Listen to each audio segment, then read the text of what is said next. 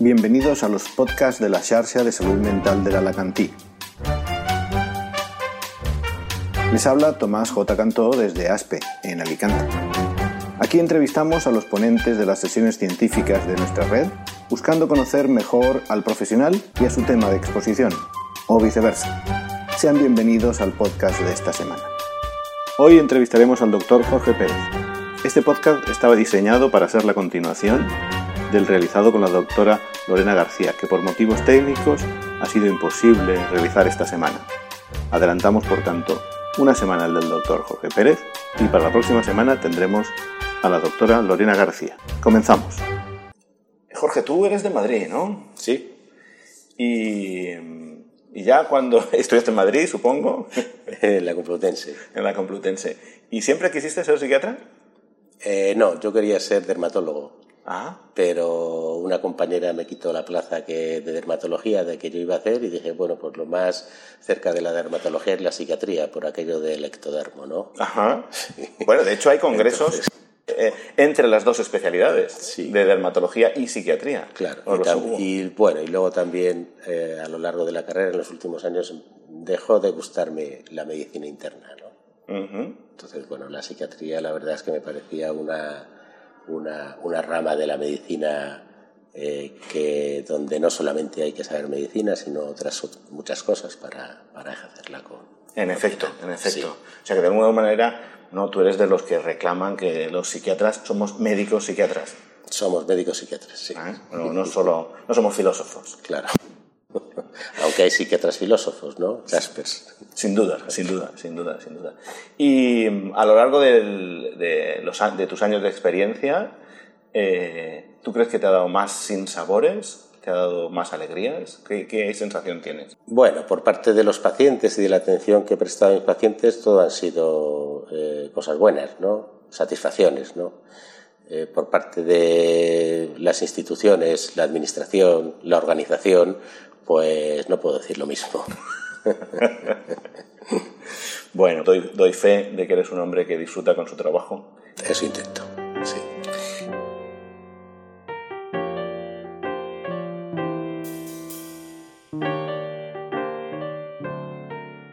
Eh, ya hemos visto que la esquizofrenia es uno de los eh, trastornos que más estabilidad tiene. Entonces, eh, yo me preguntaba si eh, dentro de la esquizofrenia hay algunos factores que nos puedan servir para predecir un buen pronóstico o un mal pronóstico. ¿Qué nos cuentas, Jorge? Sí, claro que hay factores que predicen buen pronóstico. Mm, eh, algunos son clásicos ya, ¿no? Eh, lo que pasa es que eh, en los tiempos actuales, pues muchos de ellos están en discusión. Por ejemplo, eh, siempre se ha dicho que el inicio insidioso de una psicosis esquizofrénica va a tener un peor pronóstico que un inicio agudo. También se ha dicho que eh, los factores precipitantes de tipo ambiental, de tipo psicorreactivo, pues también van a ser unos factores de buen pronóstico. Pero claro, todo eso hay que tamizarlo, ¿no? Eh, por ejemplo, los factores ambientales estresantes mm, pueden ser efectivamente eh, un factor de buen pronóstico porque suelen responder bien al tratamiento, porque responden antes al tratamiento y porque en general se consideran que tienen una menor carga genética. Se corresponden menos con lo que sería una esquizofrenia residual o una esquizofrenia residual. Pero hay que tener en cuenta que esos mismos factores estresantes de continuarse a lo largo de la evolución de la esquizofrenia, pues van a ser factores de mal pronóstico. Pobreza, situación económica, eh, falta de apoyos sociales, eh, abandonos afectivos, muertes de seres queridos. Es decir, si todo eso se da a lo largo de la evolución, eso va a conllevar un peor pronóstico. Eh, uno de los paradigmas de, de, eh, pronóstico era la alta expresividad emocional. No sé si ha habido eh, a día de hoy este, este constructo de la alta expresividad emocional en la familia. Claro, ¿Qué eso peso tiene? sí. Bueno, eso surge pues con eh, digamos eh, los movimientos antipsiquiátricos, ¿no? Donde la familia eh, la familia o más bien las dinámicas familiares eran factores etiopatogénicos en la, en la, en la esquizofrenia. ¿no? Eh, los estudios y las evidencias no nos dicen eso.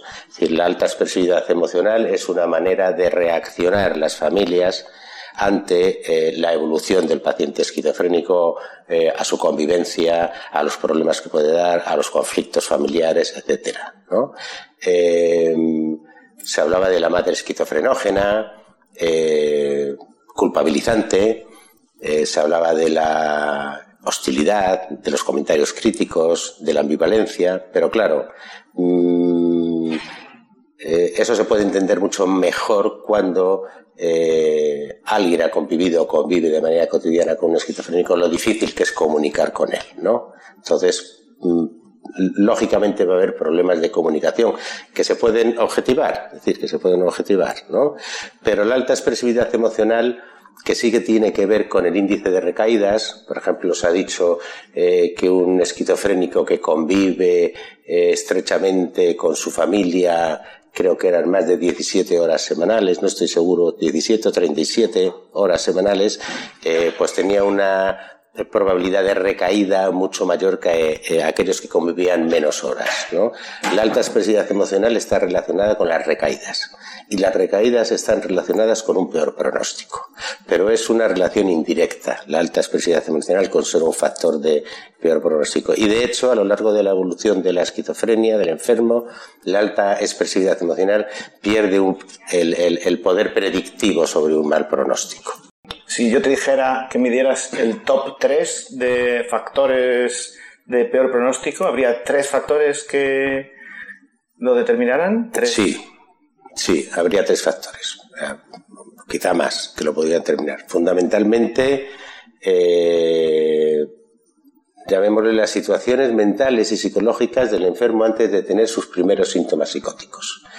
Porque la enfermedad no comienza cuando aparece el primer síntoma psicótico, eh, aparece mucho antes, ¿no? Hay algunos autores que piensan, bueno, componente genético que aparece a, lo largo del, neurodesarrollo, incluso prenatalmente, ¿no?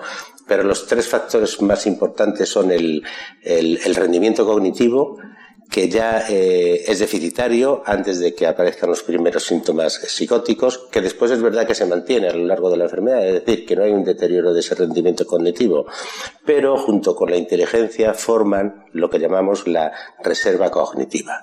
Y la reserva cognitiva es uno de los factores fundamentales que van a darnos la clave del pronóstico de la esquizofrenia.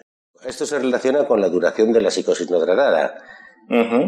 Pero lo que pasa es que la psicosis no tratada, la duración de la psicosis no tratada, realmente es un factor intermedio entre el mal rendimiento cognitivo y la reserva cognitiva y la mala evolución. Un paciente cuanto más tarda en tratarse, peor evolución tiene. Y ahí ya entran otros factores como son la instauración de un tratamiento precoz, donde la respuesta va a ser eh, proporcionalmente mucho más rápida y la mejoría va a ser mayor, ¿no? Y con otros factores, pues, de lo que llamamos también, pues, la toxicidad psicosocial. Es decir, cuanto menos enfermo y cuanto menos tiempo esté, el, esté enfermo el enfermo, eh, más va a poder adaptarse a las situaciones. Este concepto de toxicidad psicosocial es un concepto mm, relativamente nuevo. Bueno, no lo sé, pues ya se habla de toxicidad psicosocial desde el año, desde hace ya 15 años, 10 o 15 años. Sabes que las dos hipótesis etiopatogénicas más importantes de la, sobre la esquizofrenia son la teoría del, del neurodegeneración y la teoría del neurodesarrollo. La teoría de la neurodegeneración no tiene una base científica, no está probada, no está constatada. Pero la teoría del neurodesarrollo sí tanto desde el punto de vista anatomopatológico como el desarrollo de la enfermedad. El, pronóstico a largo plazo no podemos eh, incidir en él, no podemos mejorarlo, porque es inmodificable. lo que está, ya está. Pero sí podemos incidir en otros factores que sí que nos van a dar eh, un mejor o un peor pronóstico. Y en eso influiría todo el ambiente psicosocial y cómo esto deteriora eh, todavía más ese mal funcionamiento. Sí, claro. Eh, Ahí empezaríamos por el estigma, ¿no? El estigma es el responsable de, la, del mal funcionamiento del, del, paciente esquizofrénico. Pero no solamente eso, sino las complicaciones de todo orden que, que, que se producen a través de los síntomas de la enfermedad y desde luego todo lo que tiene que ver con las conductas autoheteroagresivas que marginan al paciente, que le limitan en sus eh, contactos, en sus interacciones sociales, etcétera, que generan miedo, que generan desconfianza en los demás. Claro, hablando del pronóstico y de la estabilidad, eh, parece que los cinco años, a los cinco años del diagnóstico hay como un cambio. Las predicciones se vuelven un poco menos eh, estables. ¿No? Hay un, eh, los cinco años suponen, hay una barrera, hay un clic, hay un punto de inflexión sí, a los cinco años. Sí, hay un cambio hacia la mejoría o por lo menos hacia la estabilización. el deterioro, el déficit esquizofrénico sucede en los primeros años de la enfermedad y se considera que entre los dos y los cinco años es un periodo crítico. A partir de los cinco años el paciente se estabiliza se estabiliza su rendimiento cognitivo, se estabilizan sus síntomas, se estabiliza su funcionalidad, es lo que llamamos un efecto platé, ¿no? Entonces, en después de los cinco años se dan mucho es cuando se dan las recuperaciones. Hay otro codo en la esquizofrenia, que es alrededor de la quinta década de la vida, donde también muchos esquizofrénicos pueden mejorar, tanto clínicamente como funcionalmente. Por eso es tan importante eh, que todos nuestros esfuerzos terapéuticos vayan dirigidos a ese periodo crítico, entre los tres y los cinco años.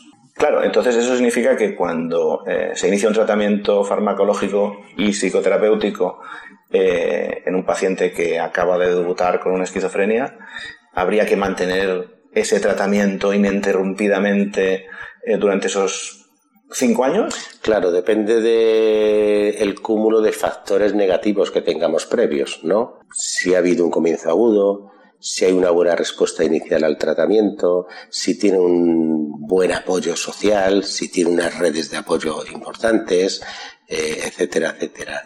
Entre los 3 y los 5 años, ten en cuenta que la mayor parte de las recaídas y del deterioro va a tener lugar eh, entre los 2 y los 5 años. Por lo tanto, si el diagnóstico de esquizofrenia está bien establecido, en su temporalidad, en sus síntomas, en su deterioro, etcétera, lo lógico sería mantener el tratamiento al menos cinco años. ¿Por qué? Porque el tratamiento es el factor de protección más importante que se hacer ahora mismo.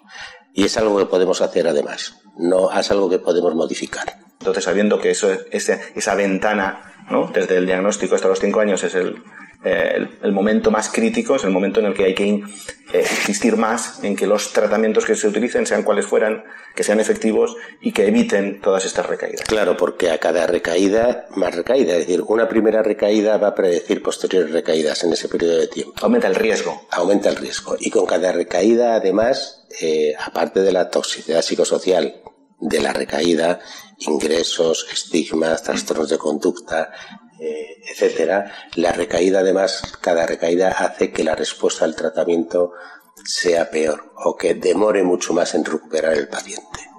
Es decir, que es posible que un mismo tratamiento que inicialmente funcionara... Que inicialmente funcionara, posteriormente no funcione tan bien. Esto entra eh, en conflicto con algo que nos sucede a todos como pacientes y es que no nos gusta tomar medicación. Esto es un esto es universal, la gente no nos gusta tomar medicación y muchas personas se dejan la medicación. En el caso de la esquizofrenia no es una excepción.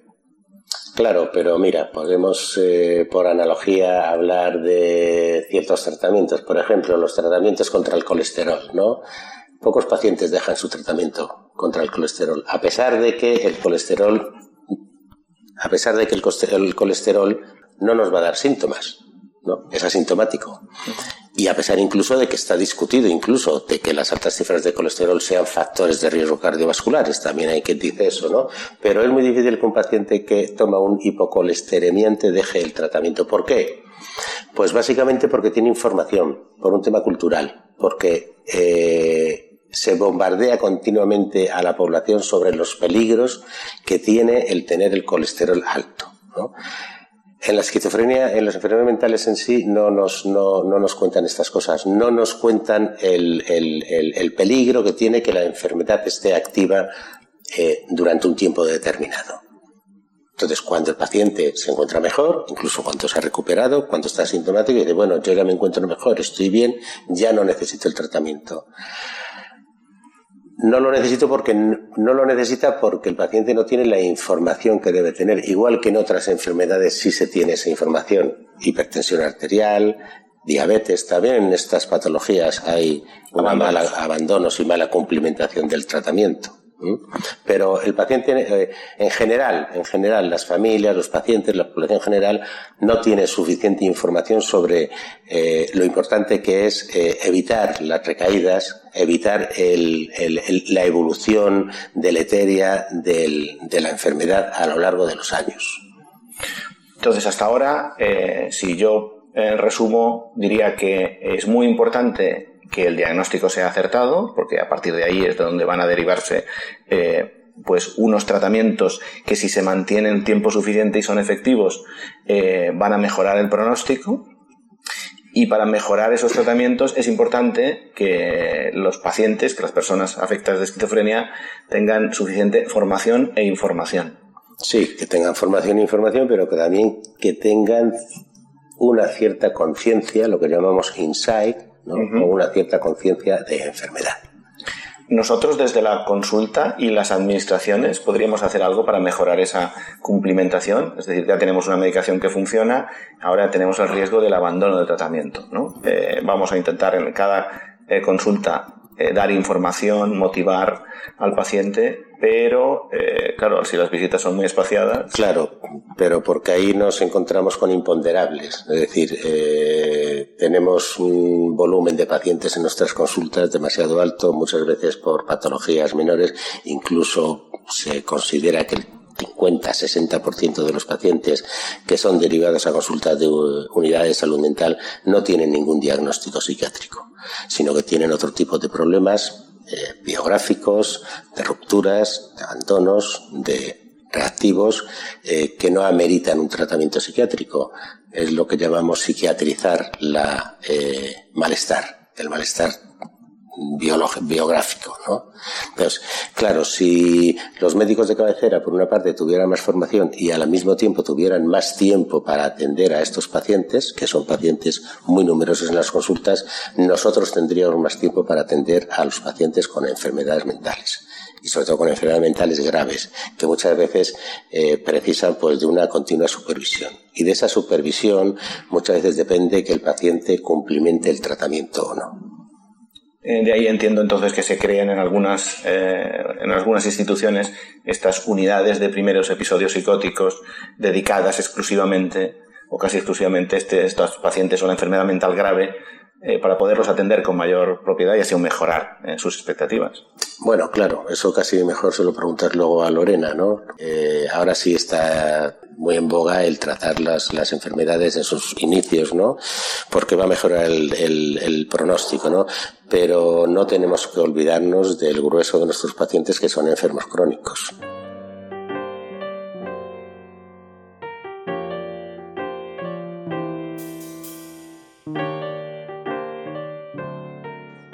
Hablemos de Madrid.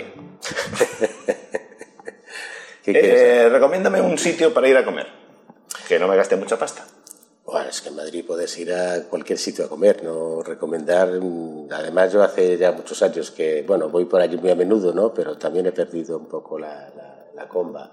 Eh, infinidad de sitios. Puedes irte al barrio de Malasaña, puedes irte al barrio de de huertas, puedes ir a tapear y a comer y o te puedes ir a cualquier restaurante. En fin, hay muchísimos sitios. No te podría recomendar ninguno. No hay ninguno que recuerdes así con especial cariño. Bueno, sí, algunos japoneses, porque soy un, un hincha de la, de la, comida, de la comida del sushi y hay muy buenos restaurantes japoneses. ¿Y aquí en Alicante encuentras comida japonesa y sushi? Bueno, mm, ahora bastante más y algunos, algunos con cierta calidad, sí ha tardado, ha tardado en llegar, como, como tarda en llegar todo en Alicante, ¿no? Pero una vez que despega, pues sí que hay cierta calidad ya. Sí. Recomiéndame uno. Bueno, hay uno que está muy bien, que, que es auténticamente japonés, que son muy cuidadosos en preparar las cosas y que tienen bastante variedad, que tiene el arroz, el arroz mejor que he probado de sushi, aparte de los pescados y tal, y que es el daikichi, que está en la calle Segura, cerca de la Plaza de los Luceros. Muy bien. ¿Y un libro? ¿De qué tipo? Una novela. El cuarto mono, que es el último que me he leído. ¿El cuarto? El cuarto mono. No me digas quién es el actor, Dick, o algo así. El cuarto mono. Es un libro policíaco, pero no al uso, y que desde la primera página la verdad es que te despierta el interés y no puedes dejar de leerlo. Y eso me lo ha dicho todo el mundo que lo ha leído también. ¿Esa novela eh, te evoca alguna banda sonora, alguna música? No. ¿Perdón? No. ¿A qué no? no. Porque a ti, ¿qué tipo de música te gusta? Me gusta todo tipo de música, pero fundamentalmente la música de los años 70, 80, Modi Blues, Procol Harum, Jazz. Eh, me gusta mucho la música de los italianos, pero bueno, de, de Paolo Conte, de Nina Manini. Me gusta mucho la música folclórica y por supuesto el flamenco. Muy bien, pues muchas gracias eh, Jorge. Ha sido muy agradable hablar contigo. Eh, espero tenerte, que te tengamos pronto de nuevo eh, con nosotros. Pues muy bien, muchas gracias a ti.